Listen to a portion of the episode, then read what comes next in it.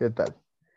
¿Qué tal? Buenas tardes. Entonces, eh, bueno, volvemos un capítulo más de los otros, ahora a la sana distancia, ¿no? Volviendo a esto de que, que es más cómodo las alternativas que nos ofrece la digitalización de todo esto y experimentando un poco a ver si, si funciona este ejercicio. Entonces, el tema de hoy, el tema que nos compete el día de hoy es el tema, o vamos a hablar más acerca sobre los sueños, ¿sí? Como pueden ver ahí en, la intro del video, pues vamos a retomar lo que son los sueños desde la visión freudiana, ¿sí? El análisis de los mismos y vamos a intentar un poco desmitificar lo que son las condiciones pues culturales acerca de los sueños, ¿verdad? Esta situación que enmarca la ciudadanía y que incluso libros, eh, podcasts, videos, de todo hay acerca de los sueños, pero desde una experiencia más como mística y acercándose un poco al, a la, pues a la magia de lo inexplorado, ¿verdad? Eh, y para eso, pues, ¿quién más que César, que como ya lo han visto en programas anteriores, pues es un experto hablando sobre los sueños, o más bien del psicoanálisis sobre los sueños, quién sabe, ¿verdad? Pero vamos a intentar a esclarecer un poco de esto. Le damos la bienvenida entonces, César. ¿Qué tal? Un gusto. Saludo a la distancia, amigo. Pues mira, te saludo con gusto. Este, sí, hoy cambiamos de, locación. Este, yo agradezco y hasta me siento un poco honrado, no sé eh, es qué tan, qué tan cierto sea eso que, que, sea un experto, ¿no? Pero vamos a tratar de construir en, en esto, en este tiempo que compartamos esta breve charla, eh, pues al menos desde nuestra, desde nuestra postura, ¿no? Desde ciertas bases teóricas y, y pues vamos tratando de crear ¿no? un nuevo, una nueva perspectiva en el sentido de que se elabora o lo elaboraremos partiendo de nuestra experiencia, nuestra incorporación eh, y pues de, nuestro, de nuestra palabra. Claro que sí. Bueno, a mí, me gustaría empezar un poco esta charla sobre los sueños porque pues es un tema muy recurrente dentro de las terapias, dentro del el argot popular y dentro de toda nuestra culturización, ¿verdad? Esta situación y me encantaría que nos pudieras definir más o menos qué es un sueño o para qué sirve y todo, todo esto, desde el psicoanálisis, claro está, ¿no? Porque si nos basamos en la función biológica, pues es para descansar y reparar. Pero desde el psicoanálisis, ¿cómo funciona el sueño y qué es? Sí, bueno, eh, a lo largo de la historia, ¿no? de la historia de la humanidad, eh, siempre ha sido un, tema de interés. Eh, ¿Qué pasa con los sueños? Evidentemente, desde que el, ser humano empezó a tener cierto grado de conciencia, ¿no? Eh, los, los sueños empezaron a hacer un tema bastante interés. Y, me llamó la atención hace rato, cuando estabas haciendo la introducción, de que en efecto es un tema que, con tintes ¿no? místicos, porque pues para empezar, ¿quién no ha experimentado un sueño? ¿no? Y, la naturaleza muchas veces de los sueños es que tienen un aspecto, una sensación que muchas veces se siente como real, como, si fuera parte de la vida, parte de un estado diurno, de un estado de vigilia, inclusive como, como ahorita que estamos teniendo tú y yo, que a pesar de la distancia, pues, eh, pareciera eh, que los sueños se pueden, hay una ligera línea en algunos, puede ser tomado como en, su momento en el, cual estamos soñando, como la realidad, como si él que está soñando está despierto. Y bueno, eh,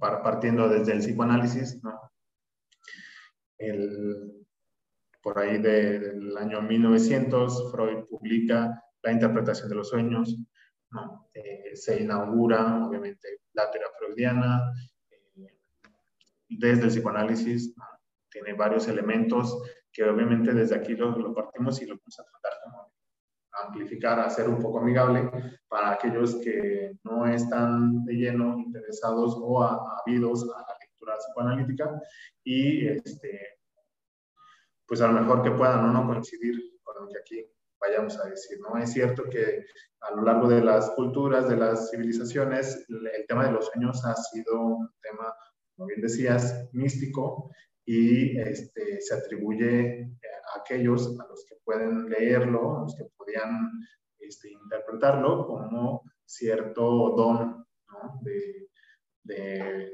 inclusive como premonitorio. ¿no? Muchas veces, exactamente, muchas veces los sueños a lo largo de la cultura pues se ha eh, tomado como, como si fueran eh, visiones del futuro, ¿no? Premoniciones, ¿no? Como aquellos que tienen ciertos sueños y pueden tener el don de interpretar o de, o de saber qué va a venir, ¿no? Augurar el futuro. Entonces, en ese sentido, pues, la, el enfoque, la, la, cultura psicoanalítica, pues no se queda afuera. Freud instaura en, en su obra literaria, obra científica, eh, un apartado muy especial que tiene que ver con los sueños. Y para el psicoanálisis, los sueños tienen que ver con manifestaciones, eh, digamos, que son recobradas de, de la vida diurna, o sea, como, como pequeños restos que a lo largo del día las personas van acumulando en cierta parte de la conciencia en la cual eh, ya al momento de dormir ciertos mecanismos se echan en pie para que se pueda generar el, sueño, ¿no? Por ahí hay un punto importante que si bien con un sueño no se podría, no sé, augurar el futuro, la ciencia cierta, pero para el psicoanálisis la verdad es que es muy importante eh, el tema de los sueños porque tiene que ver con cierto cumplimiento del deseo de la persona soñando.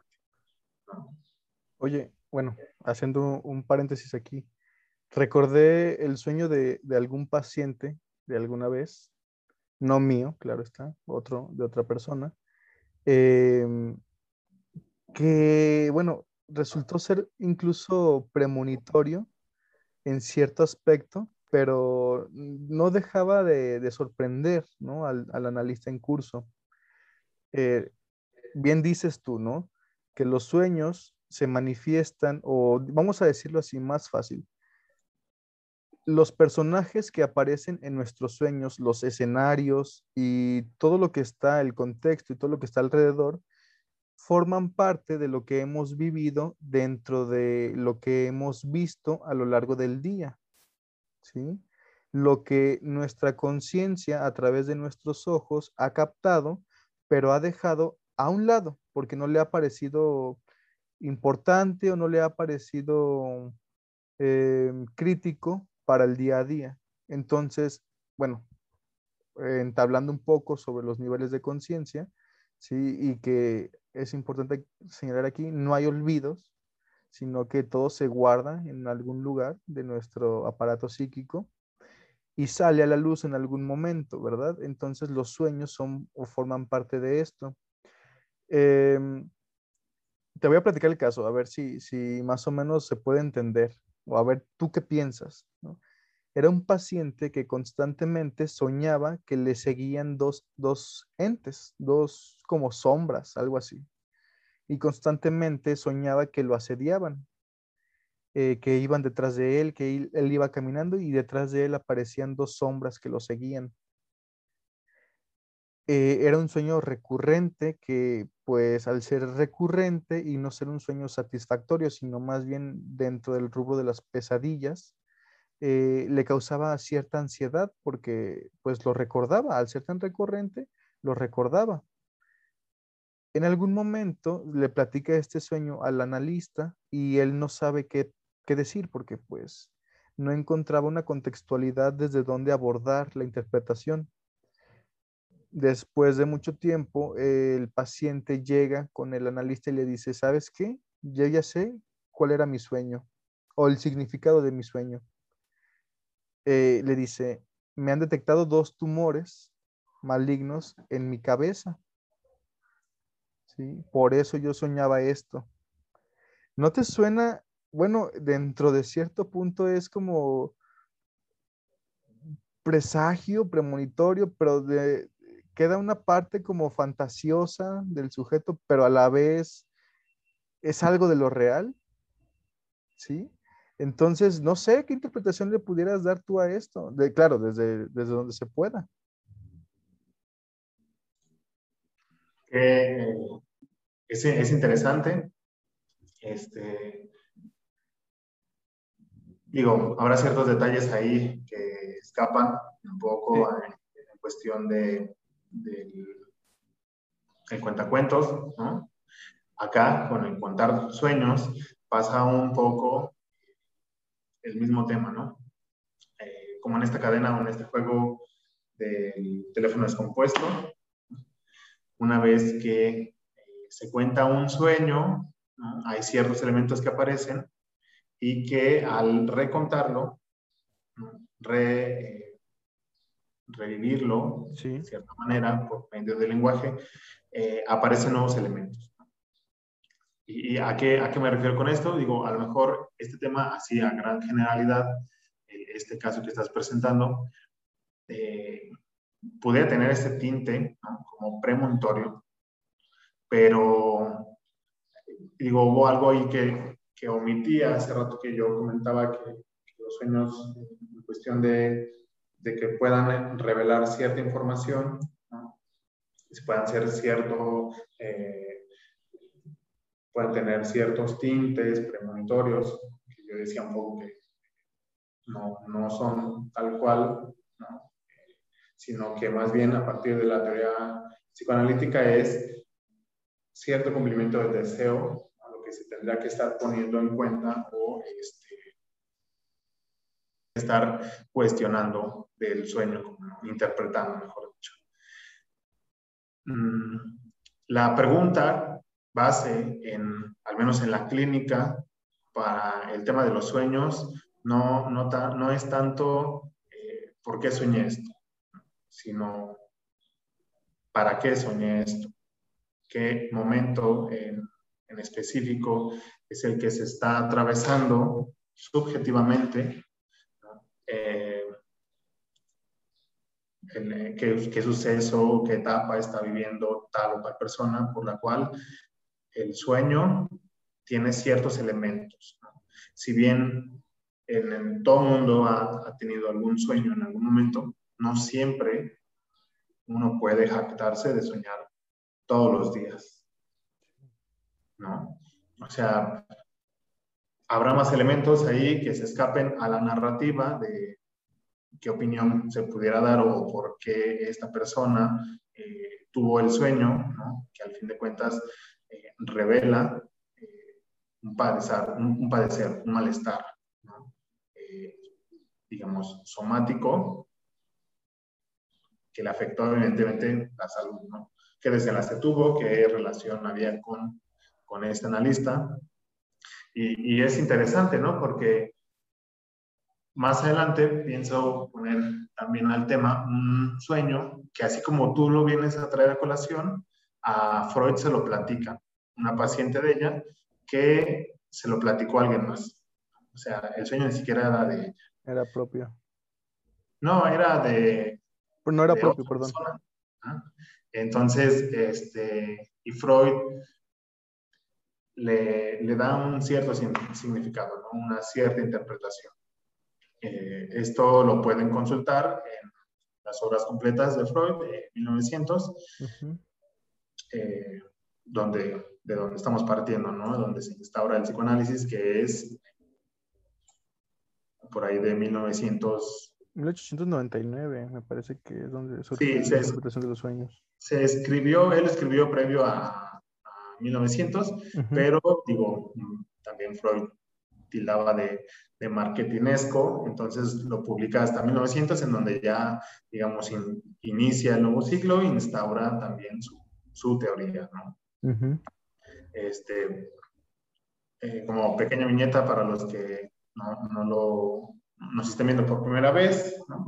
Eh, Freud era un médico, neurólogo, y venía por cuestiones de la época dejando un, procedimiento para atender las cuestiones eh, somáticas o de los nervios a partir de ciertas técnicas que tenían que ver con eh, la sugestión, que tenían que ver con técnicas de hipnosis y que él atraviesa todo ese, ese recorrido de tratamiento y poco a poco se va dando cuenta de que las personas hacían mejor conexión con su dolencia, con el malestar, a través de otro mecanismo que es decir lo que se le ocurriera, darle más valor a la palabra y interpretar los sueños específicamente, qué había de esos sueños. Entonces, para la clínica lo importante es que una vez que se narra el sueño, eh, como analista al paciente que lo vuelva a narrar, aparecerán nuevos elementos quizá que se hayan omitido, quizá que, que den otro sentido al propio sueño, pero eh, al principio yo comentaba que había cierto mecanismo que se, que se echa a andar al momento en que dormimos, por el cual se genera el sueño. ¿no? Si bien eh, tú conoces bien de esto, eh, tenemos, digamos, una estructura psíquica que nos puede, no que nos puede, sino que nos protege de lo angustioso que puede ser el contacto con la realidad.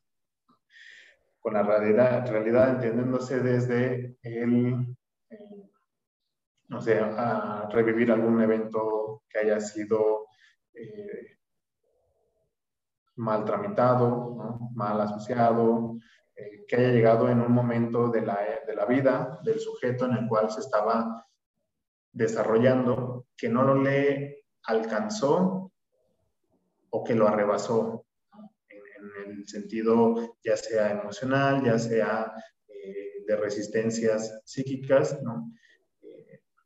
Recordemos que la teoría psicoanalítica se crea en una época en donde había mucha represión sexual. Ahora vivimos una etapa que pareciera le dimos la vuelta a la hoja y estamos en algunos aspectos, ¿no? Eh, del otro lado de la cancha, una libertad sexual. Entonces, lo vemos seguido, ¿no? Lo vemos en la cultura, las nuevas generaciones chocando, un choque de cultura con las generaciones más adultas, ¿no? De ahí no es el tema, pero eh, una prueba de eso está el tema de las cancelaciones que ahorita tenemos en... Muy en boda. Ajá. Entonces, eh, lo que antes era aceptable, ahora pareciera que es atenta contra nuestra subjetividad, nuestra resistencia psíquica, nuestros pilares que tenemos desde que fuimos criados, eh, desde que nos desarrollamos, desde que empezamos a interactuar con el otro. Entonces, lo que ahorita ya es como socialmente aceptable, choca irremediablemente con generaciones pasadas. Cómo fueron criados, tiene mucho que ver, ¿no? en qué contexto. Y no todas, ¿eh? también no me tilden de, generalista universal, ¿no? pero eh, digo, basta ver las noticias y todo lo que se ha generado a partir de este choque de, de, culturas y las cancelaciones que ha habido a cosas que tú y yo crecimos y lo vimos lo más normal. Oye, me ha generado una duda ahorita. Eh, con todo esto que mencionas de la cultura de la cancelación y esta situación que, bueno, por ahí deberíamos hacer un programa también a, partir de ello, ¿no? Em, pero también esto que mencionas sobre el libertinaje actual y la emancipación de toda cognoscitividad dentro de la estimulación, ¿sí? O sea, eh, me genera esta duda a mí, lo siguiente. Eh, por ejemplo, tomando de, ejemplo la pornografía y la distribución masiva que hay de ella, ¿sí? Y que también hay mucha variedad en, en cuanto al consumo y a la producción de pornografía.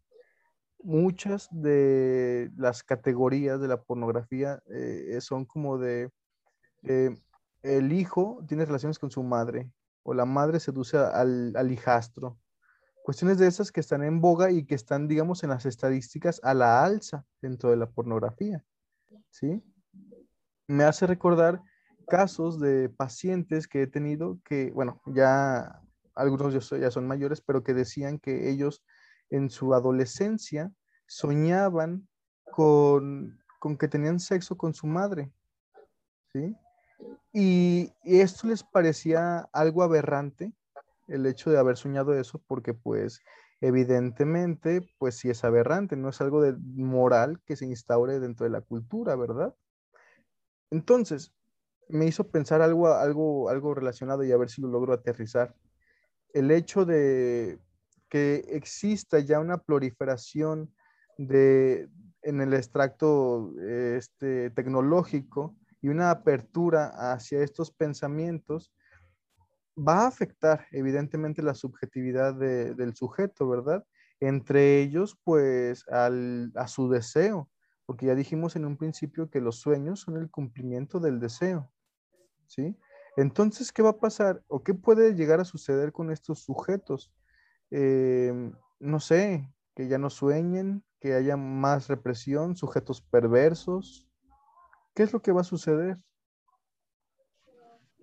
sí, es una, es una, muy buena, es una muy buena pregunta. No creo que dejen que ese sea el motivo por el cual alguien deje de soñar. Mm, pero evidentemente eso, esos, eh, esas nuevas acciones, esas nuevas eh, libertades, ¿no? evidentemente pues tienen un impacto muy, muy directo con, pues, con el sujeto, ¿no? Con su malestar, con, eh, digamos, inclusive sí, tiene razón, puede, puede suponerse que puede afectar a una estructura y una persona se pueda hacer perverso.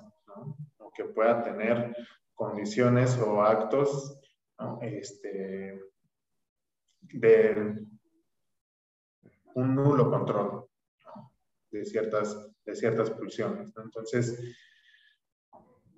¿a qué, ¿a qué iba con esto?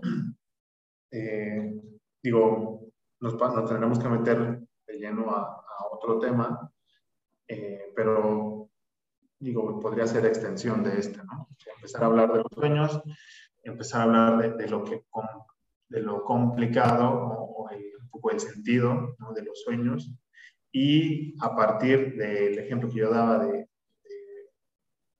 de, la, de la, cultura, pues sale un poco a reducir este tema y esta, esta eh, digo, pues sí es una duda directamente de ti, ¿no?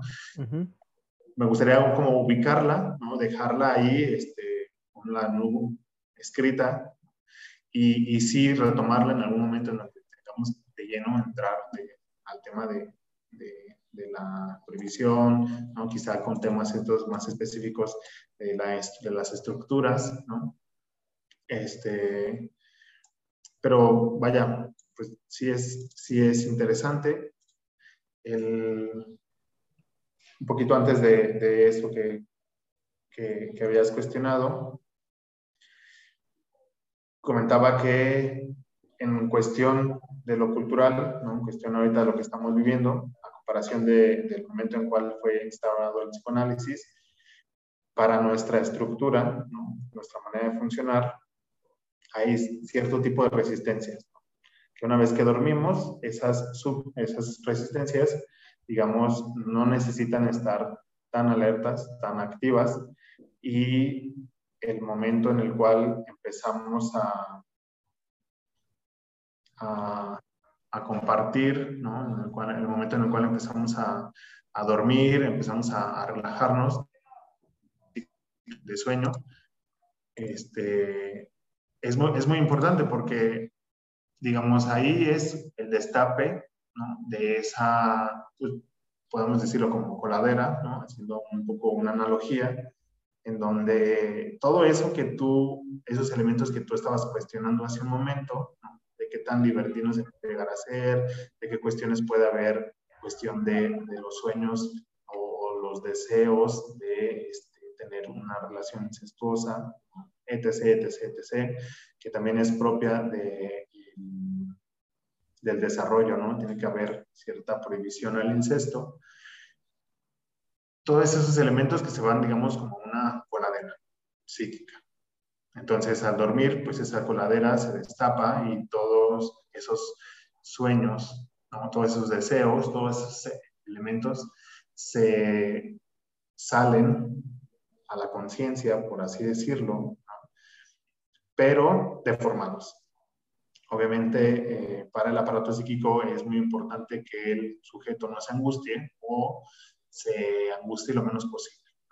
Y un sueño que es angustiante se vive como lo que conocemos como la pesadilla. Es una pesadilla, un sueño en donde si el sujeto está angustiado, pues lo que va a querer es salir de ese sueño, interrumpirlo, despertar, terminar esa etapa de relajamiento entonces, para el sueño, mientras más eh, reparador sea, para la conciencia, mejor dicho, mientras más reparador sea el sueño, pues ha cumplido su función de dejar salir por un momento breve, aunque sea, esa, esa haber abierto esa eh, coladera, para que salgan esas represiones, esos deseos muy reprimidos y salen, digamos, de una manera eh, desfigurada. Metafórica, Ajá, exacto. Freud va a decir en algún momento de, ese texto eh, que uno, uno sueña, aunque nosotros pareciera que vemos una película continua, ¿no? O que estamos haciendo cierta actividad, en realidad lo que, lo que soñamos nosotros son imágenes que una vez que despertamos podemos traerlo a la memoria, si recordamos el sueño, evidentemente, eh, y, y, podemos decir, ah, pues es que le empezamos a dar cierta configuración al sueño. A veces podemos despertar y tener una sensación de extrañeza, como de, pues, qué sueño tan alocado tuve, y despertado de inmediato. ¿no? O sea, no lo olvida, dice, ah, bueno, soñé medio raro, soñé con tal persona y pues, no sé, yo le estaba diciendo algo, eh, a lo mejor si tiene tintes sexuales, o sea, yo me estaba cogiendo a alguien que en la vida real es algún pariente o es un amigo que pues tiene caso, ¿no?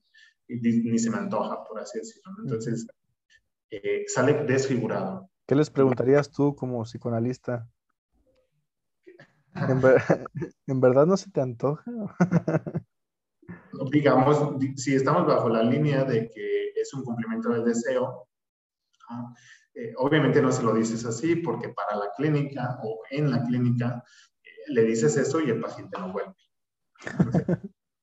Eh, volvemos al mismo punto, si se está levantando durante el sueño la tapa de la coladera y salen esas, esos deseos muy reprimidos, salen desfigurados, salen ciertas imágenes y antes de despertar, la represión vuelve a hacer su función de acomodar otra vez todo eso debajo de la coladera y la vuelve a sellar al despertar.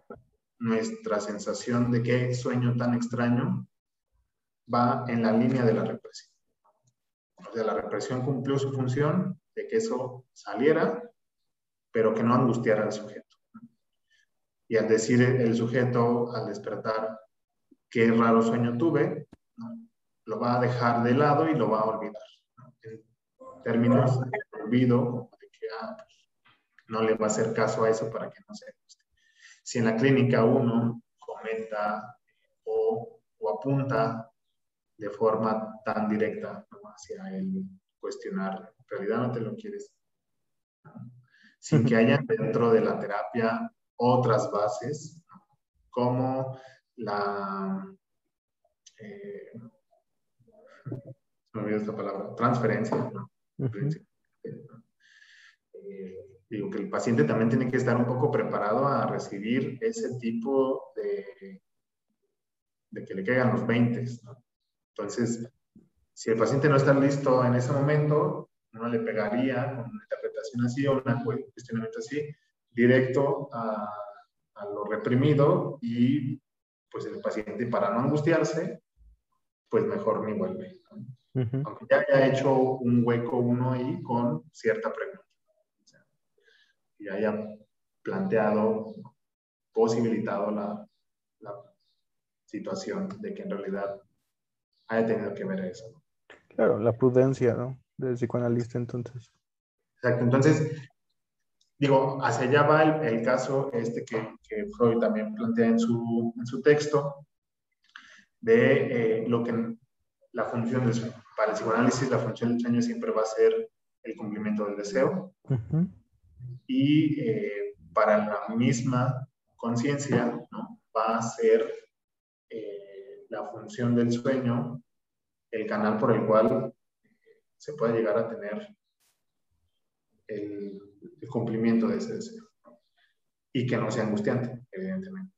cumple de un tiro dos pájaros.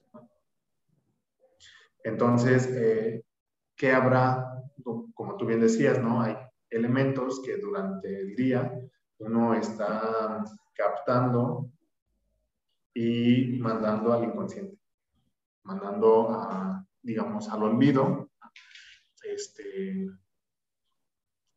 ciertas situaciones, ciertos lugares, aromas, personas. Hay veces que son tan fuertes que los eventos que las personas pueden llegar a vivir que aparecen y se representan de manera muy gráfica en los sueños. Entonces, eh, digo, lo interesante sería saber un poco, los que nos escuchen, si tienen algún sueño. Por ejemplo, hay un personaje en la cultura que la Biblia, mejor dicho, que era, es, José, ¿no? José, el, interpretador de los sueños, que, digo, para los que han leído su vida, ¿no? Por ahí, o visto la película, mínimo para eh, saber cuál era la función de él, ¿no? Eh, el tema era que él, a partir de los sueños que escuchaba, podía interpretar podía detectar, digamos, si nos ponemos muy psicoanalistas, podía oler un poco cuál era el cumplimiento de ese deseo que esa persona, el soñante, estaba manifestando en ese momento. El, el, tema acá es que eh, uno puede fácilmente, por la sugestión, caer en interpretar el sueño como si fuera o si se tratara de algo general. O sea, lo decías muy bien al inicio, si uno sueña con, que se va a casar, significa que se acerca la muerte. Si uno se queda los dientes es porque te vas a volver millonario. Sí, ahí... Bueno, fue detrás de cámaras, ¿no? Fue antes de empezar. Eh, pero es esto, ¿no? El hecho de que la cultura adopte ciertas eh, normas adaptativas ante la interpretación de algo que no tenemos conocimiento, algo mágico, algo extraño, siempre va a haber una generalidad, ¿no? Y esto es propio del sujeto, intentar darle respuesta a algo que desconoce de alguna manera, ¿verdad? Entonces, bueno, se han creado libros, se han visto videos, se han visto, pues ahora podcasts, ¿no? Como estos, eh, muchas cosas que han salido a, partir de la interpretación de los sueños, pero desde una perspectiva muy mística, chamanesca, premonitoria, como le quieran llamar. Sí, el hecho de que si sueñas que te casas, es porque te vas a morir, pero si sueñas que te mueres, es porque te vas a casar. Y si sueñas que te, se te caen los dientes, es porque te va a salir dinero. Y si sueñas hay sueños muy específicos, ¿no? Eh, si sueñas que no puedes ver es porque hay alguien que te está atando a algo, ¿no? Sueños incluso que intentan relatar algo del orden de, de lo mágico, de lo trascendente, pero que cumplen al fin y al cabo esta demanda del sujeto de satisfacer cierta, cierta cosita ahí que, que nos atormenta, que es la duda, ¿sí? Por eso es que muchas personas se la creen y, se la creen a tal grado de que en algún momento pueden hacerlo hasta verdadero, no porque se genere una cosa a partir de la otra, sino que crean las condiciones de vida para que sucedan, ¿sí? Como, como la mujer que va a que le lean las cartas y le dice la bruja que su marido lo está engañando, la está engañando. Y cuando llega a la casa, casualmente su marido se iba bajando del autobús en la esquina y con la vecina, ¿verdad? Porque se la encontró en el autobús. Entonces, el, imagínate la escena, ¿no? Llega la mujer del otro lado de la esquina, el marido viene caminando con la vecina porque se habían bajado el mismo autobús. Y entonces esta mujer a la que le habían leído las cartas, acerba y está segura de que sí, su marido ahora sí la engaña. La engaña. Y todo porque lo dijo alguien que sabe, ¿sí? Entonces, eh, la interpretación de los sueños desde este punto de vista no es, no es una manera homologada de considerar los sueños, ¿sí? Porque pues esto, esto nos dictaría que estamos todos en un, en, un mismo conjunto de pensamientos y, y desestimaría toda orden, orden subjetivo, ¿verdad? Entonces, ¿qué es y cómo se puede hacer la interpretación? A esa señora sí la estaban engañando. la bruja, ¿no? A esa sí, sí la estaban engañando. Eh, los demás no, no le crean. Pero sí, claro, pues eh, están los que en las cartas, están los horóscopos, ¿no? Están este, eh, million dispositivos, ¿no? En los cuales uno puede por medio de la sugestión,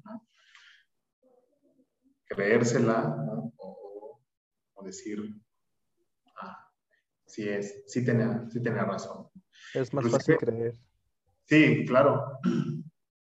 Y, y, digamos, si uno fuera tan simplista para los sueños, al menos desde, desde nuestro, desde la clínica, mejor dicho, si uno fuera tan simplista para para poder desenmascarar el sueño, entonces se podría, y no, y no se podría, sino que de ser tan simplistas, la posibilidad de que se, va, se descubra o en realidad se presente o el, el mismo paciente soñante de cuenta de este deseo que quiere cumplir. Entonces, para Freud, al menos para desde el psicoanálisis, los elementos del sueño son el cumplimiento del deseo, el sueño reparador y eh, los pues no sé no sé cómo, cómo plantear esta, esta última cuestión que, tiene que ver evidentemente con eh, la resistencia. O sea, una persona, una persona bien puede decir yo nunca sueño. No, lo que, no, lo que pasa es, no es que no, no, no, es que no sueñes, lo que pasa es que tu resistencia al despertar es tan fuerte, ¿no? lo, lo anulaste, o sea, de plano lo olvidaste, ¿no? Y digamos, pudiera ser cierta característica de las personas, cierta estructura, ¿no? a lo mejor un obsesivo, ¿no? no, dé cuenta de sus, de sus sueños. Que una persona más hacia cargada estructuralmente hacia, hacia la neurosis, puede ser más susceptible porque justo es esto lo que tú decías, es, más fácil creer algo, algo de místico, algo de revelador va a tener ese sueño. Oye. El tema es que cuando en realidad descubren por medio de, de la terapia, cuál fue el verdadero deseo, cuál fue el verdadero mensaje, es bien tomado, pues. ¿Y recuerdas esta película, El Maquinista? Sí. ¿Sí la has visto, no? Yo creo que sí. Sí, sí, sí. Eh, de un sujeto con algo que le pasó dentro de su vida diurna que le provocó un trauma a tal grado de no dormir. Ya dijimos, ¿no? Que los sueños son el cumplimiento del deseo y la reparación o del descanso del sujeto. ¿Cuál era el sujeto del deseo? Evidentemente era un sujeto neurótico, que sufrió un, accidente y, esto le llevó al trauma. A mí me parece desde mi interpretación de que si este sujeto eh, dormía, le iba a traer las consecuencias o, el recuerdo de aquel suceso que había vivido. ¿no? Por eso eh, le evitaba eh, inconscientemente dormir. Sí. sí. Para quien no haya visto la película, pues, pues véanla, está muy buena. Sí, te ofrece el acceso también.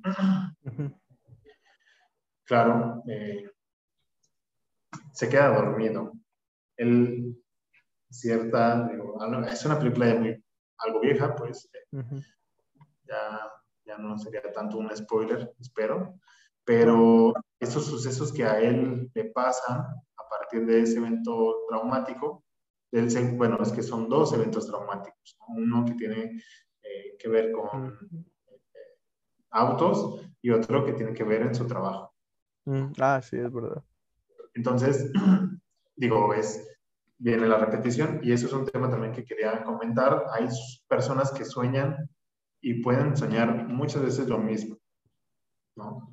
O sea, el, el tema aquí es que eh, no, no, siempre tiene que ser un sueño angustiante o el deseo que es tan angustiante, pero como se representa en la conciencia desfigurado, ¿no? con imágenes, pues es más difícil saber cuál es lo que hay detrás de eso. Que es lo que yo les decía, si uno se, se vuelve muy, muy simplista para, para interpretarlo, para decir su significado o suponer cuál es su significado, pues se perdería de ese trasfondo. Que para esta persona, del maquinista, es evitar dormir para no recordar, pero que cuando tenía esas alucinaciones, es porque se quedaba dormido. O sea, lo vencía el sueño. Sí, claro. Como el sueño es un proceso biológico por el que todos debemos de pasar, ¿sí?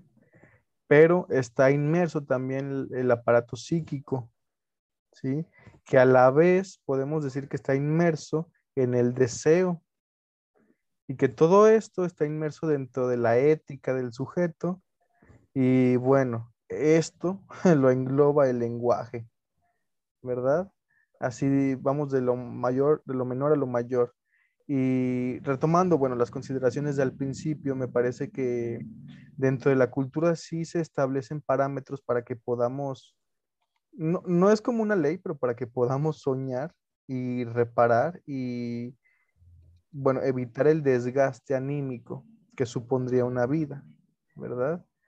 El hecho de que estemos eh, pues aculturizándonos, ¿sí? O desculturalizándonos, promueve en el sujeto un desgaste, ¿sí? Por eso, eh, bueno, no sé si recuerdes, eh, el año pasado, muchos sujetos sufrían de insomnio. Por las consideraciones que quieras, no hacían nada, eh, no, no, se cansaban durante el día, no había muchas actividades que realizar, etcétera, etcétera, ¿verdad? Pero esto permeó en la desestructuralización del sujeto en cuanto a su psique, ¿verdad? Y por eso salieron muchos casos de personas estresadas, ansiosas, eh, que no soportaban su existencia. Y nos ponemos filósofos, ¿verdad?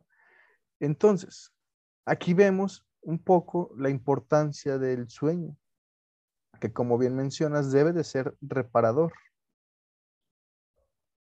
¿Sí? ¿Una pesadilla entraría dentro de, esto o no? Sí, en el sentido de que la pesadilla viene digamos, es el mismo efecto, al dormir se destapa la coladera, pero es la manera en la que se presenta ese, ese sueño, es configurado, desfigurado, mejor dicho, y hay elementos que al sujeto lo pueden, lo pueden convertir como una, a una persona, a un, ente dentro del sueño eh, perseguido. muchas veces eh, en los sueños de los niños se empieza a presentar estas manifestaciones de que el monstruo va a venir por mí, de que eh, el animal, ¿no? Este, X, X cosa, ¿no? Pero siempre suele ser algo, un algo que va a venir por él o que se lo va a comer o que le va a hacer algo, va a atentar contra él. Curioso que justo cuando empieza a ver ese tipo de sueños, para la etapa del desarrollo del niño, es un momento crucial en donde se, está separando de ese deseo incestuoso, ¿no? o se está instaurando cierta ley que le prohibirá que él atente o cumpla ese deseo, digamos, si lo quieren ver, eh, primitivo o latente, por dicho, que es eh, un, tema incestuoso. Entonces, eh, Dicho, dicho de esa manera, las pesadillas sí, sí, tienen que ver ese mismo mecanismo, solo que se presenta de una manera eh, menos destructural, configurada, mejor dicho, y este, directamente hacia persecutor. ¿no? O sea, este soñando lo, lo vive el sujeto demasiado angustioso atenta contra su estabilidad, sus, bases, este, sus, sus, resistencias eh, psíquicas, ¿no? Y bueno, también habría que nombrar que hay sueños, eh, ¿cómo? Eh, bueno, no encuentro en dónde categorizarlos, ¿verdad? Porque, bueno, te voy a platicar. Para contextualizar, hay personas que están atravesando un proceso de duelo y que peculiarmente sueñan con que vienen a visitarlos y a despedirse aquel familiar que ha fallecido. Propiamente no son pesadillas, ¿sí? Tampoco es un sueño que entre dentro de lo bonito, ¿verdad? Eh, angustiante sí, pero a la vez reparador. Porque muchas personas que dicen soñar eso, eh, al día siguiente logran recordar algo de ese sueño y se sienten un poco más aliviadas y por la creencia cultural, ¿verdad? De que aquel ente que ya no está vino a despedirse, tuvo la bondad de venir, ¿verdad? Eso entra dentro de lo reparador, supongo. Sí, y, qué bueno, digo, creo que le diste justo al clavo porque recién ya, estamos al límite del tiempo. Sí. Y, yo les decía, te, te compartí al principio, ¿no? Que traía un, un tema en, en el texto que tiene que ver justo con esto que acabas de mencionar. El sueño que le cuentan a Freud, una de sus pacientes, es el siguiente. Eh, después de, bueno, al inicio, como Freud estaba iniciando este proceso, estaba instaurando su nuevo método de, la escucha en el diván, solía, Freud solía hacer como tipo cátedras a sus pacientes. O sea, él eh, y les decía, con base a sus recientes descubrimientos, ah, pues mira, a ti te está pasando esto por esto, esto y esto, y porque yo me di cuenta de que mm, conciencia tiene que ver, el inconsciente, tal pulsión, tal deseo, Entonces, después de que le dice esto a su paciente, ¿no? Ah, recién había eh, hecho este trabajo de la interpretación, todavía no lo publicaba, y la paciente le cuestiona, dice, ¿cómo, doctor, usted dice que eh, el sueño es un cumplimiento del deseo? Si a mí me acaban de contar este sueño, sea, yo sé de este sueño de una persona que, soñó esto. Es un señor el cual tenía su hijo enfermo y convaleciente. Estamos hablando ahí de finales de 1800. Entonces, eh, las condiciones de salud, de salud pues no son las que tenemos actual, ¿no? Y todavía se quedan cortas. Entonces, eh, fallece su hijo, un niño de 5 o 6 años, y este, él, cansado de haber estado en vela días antes de que falleciera, le, lo deja a cargo de un señor ya mayor que estaba, eh, digamos, muy pegado a la religión y lo deja ahí para que él eh, ore, ¿no? o sea, como en vela. El Señor lo deja ahí en vela y el papá se va a dormir. Se va a dormir, cae rendido en cuanto toca la cama y eh, esta persona sueña a su hijo. Sueña a su hijo y le dice eh, con un tono de reproche que si no se da cuenta que está ardiendo. Entonces, él lo que hace es, eh, se despierta y va inmediatamente a la habitación de lado donde estaba el hijo siendo velado y esta persona mayor ya había, se había quedado dormida. Entonces, como lo estaba, digamos, velando, eh, tenían una veladora a un lado de donde él estaba recostado, la cual se había caído y él se había empezado a prender. Entonces, eh, le dice esta paciente a Freud, le dice, ¿cómo me explicas un cumplimiento del deseo. Y le dice Freud, no, eh, espero con esto responder un poco a lo que tú preguntabas.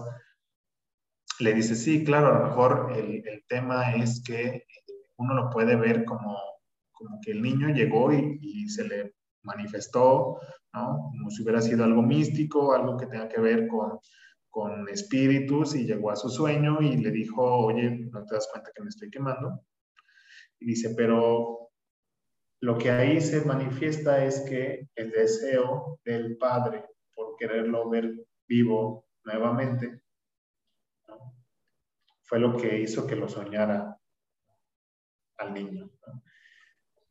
¿no? me dejarán mentir, los que estén viendo esto y hayan tenido sueños, inclusive a lo mejor tú lo has experimentado, porque yo lo he experimentado, ciertos elementos eh, que pueden estar alrededor del que está durmiendo, del que está soñando, se incorporan al sueño para evitar que se despierte. Casos como cuando pones la alarma ¿no? y estás soñando que tienes que, que, estás en la fiesta o que estás suena y suena el teléfono y, y tú intentando contestar y no más no puedes levantar o puedes evitar que deje de sonar, ¿no? O un ruido externo de la calle, un choque, la lluvia, los pájaros, ¿no? las ganas de ir al baño, aunque eso es muy tramposo, no hagan el baño en los sueños. Es una trampa.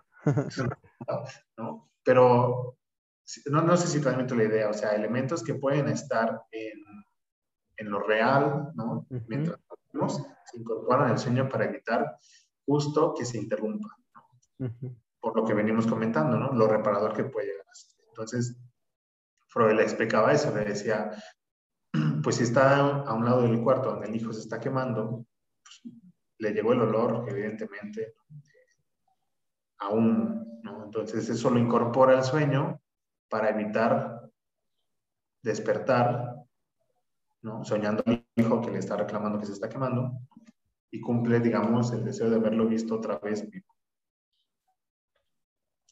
Órale. Si está, si está interesante, eh, digo, pues, daría más que pensar, ¿no? El tema este de las personas, claro, la cultura está atravesada. Aquí nosotros tenemos en México una fuerte cultura de, de la muerte, ¿no? rendirle culto, que los espíritus vengan, que los muertos vengan cierta época del año, y que cuando recién mueren, ellos los tienes que dejar de llorarlos para que se puedan ir. Digamos, esos son condiciones más de estructura, más idealistas de, de, este, obsesivos. Pero bueno, al menos tranquilizan de cierta manera. Claro, no, eso es a lo que iba, ¿no? Entonces, podemos sentirnos tranquilos porque, bueno, la cultura evidentemente está atravesada en el sujeto y no va a dejar de estarlo. Por eso es que permea estas posibilidades, pero a la vez posibilita que se pervierta el hecho del sujeto, ¿sí? el hecho de, de su lenguaje. Habría que replantearlo y daría muchísimo, ¿no? A mí me gustaría retomar ese tema de los sueños porque hay más aristas que analizar, ¿sí? Y dejarlo para uno o dos capítulos más. ¿Qué te parece? Va, sí, me, me agrada. Este, digamos, pues, esta es como la primera parte en donde explicamos lo general y, y, ya en el segundo y tercero meternos este, ya más de lleno y si por ahí vemos a alguien que haya compartido, se haya puesto sus dudas, pues también darle salida. Claro que sí, sí, eso, eso es el fin, ¿no? Que los otros también respondan acerca de todo esto y si creen que si se quedan chimuelos es que les va a caer dinero, todo esto. Bien, pues yo creo que con esto despedimos el programa de hoy, César. Em, pues un placer nuevamente poder coincidir ahora a la distancia. Sí, esperemos que este formato funcione, ¿verdad? Para seguirlo, seguir haciendo todo esto.